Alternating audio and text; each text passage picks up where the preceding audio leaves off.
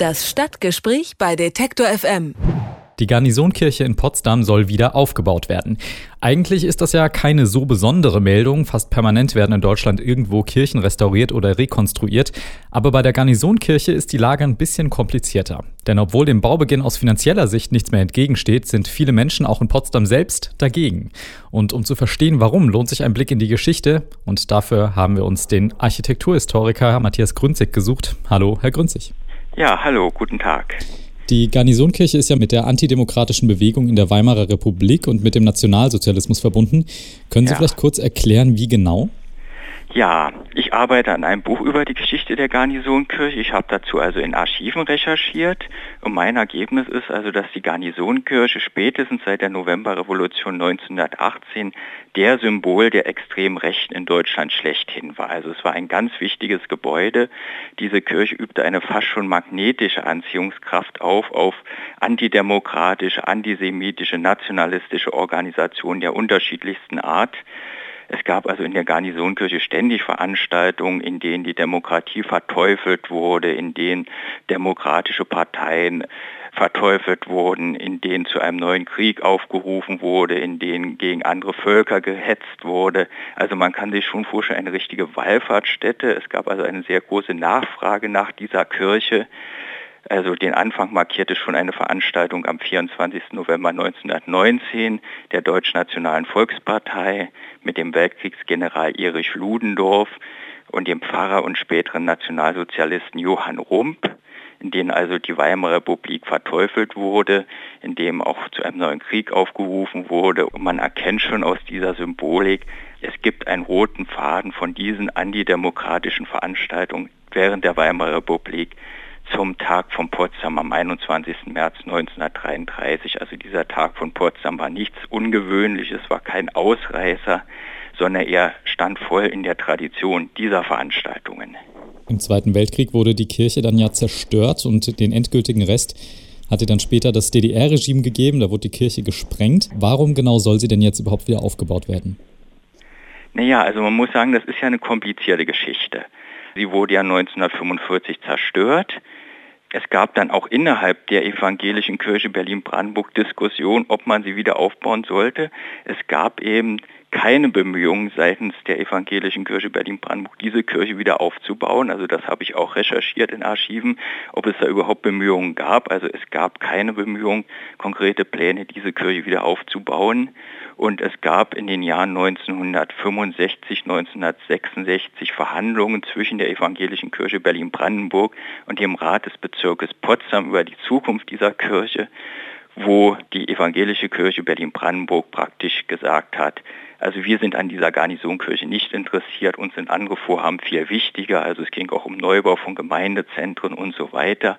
Es ist keineswegs so, dass das jetzt gegen den Widerstand der Kirche unbedingt abgerissen wurde. Und man muss auch sagen, für diese Kirche erhielt die damalige Gemeinde, die Heiligkreuzgemeinde, eine Entschädigung. Und die Heiligkreuzgemeinde hat also mit dieser Entschädigung sich ein neues Gemeindehaus gebaut, das sogenannte Heiligkreuzhaus. Und deshalb hatte die Heiligkreuzgemeinde auch kein Interesse, auch nach 1990 überhaupt kein Interesse an dem Wiederaufbau. Diese Wiederaufbauplanung kam von ganz woanders her, nämlich aus Iserlohn. Dort hatte sich 1984 eine Traditionsgemeinschaft Potsdamer Glockenspiel gegründet. Die, diese wurde vor allen Dingen getragen von Bundeswehroffizieren. Und die haben Geld gesammelt für ein Glockenspiel, haben das auch in Iserlohn aufgestellt und haben es dann 1990 nach Potsdam verschafft.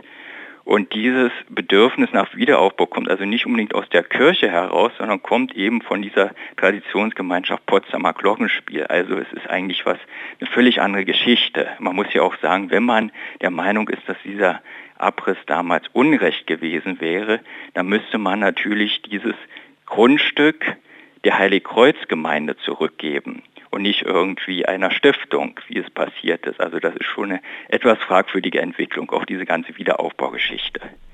Hm, jetzt geht dieser Streit um den Wiederaufbau der Kirche ja schon ein paar Jahre. Ja. Was sind denn so die Argumente auf den einzelnen Seiten? Warum sollte man sie aufbauen und warum nicht?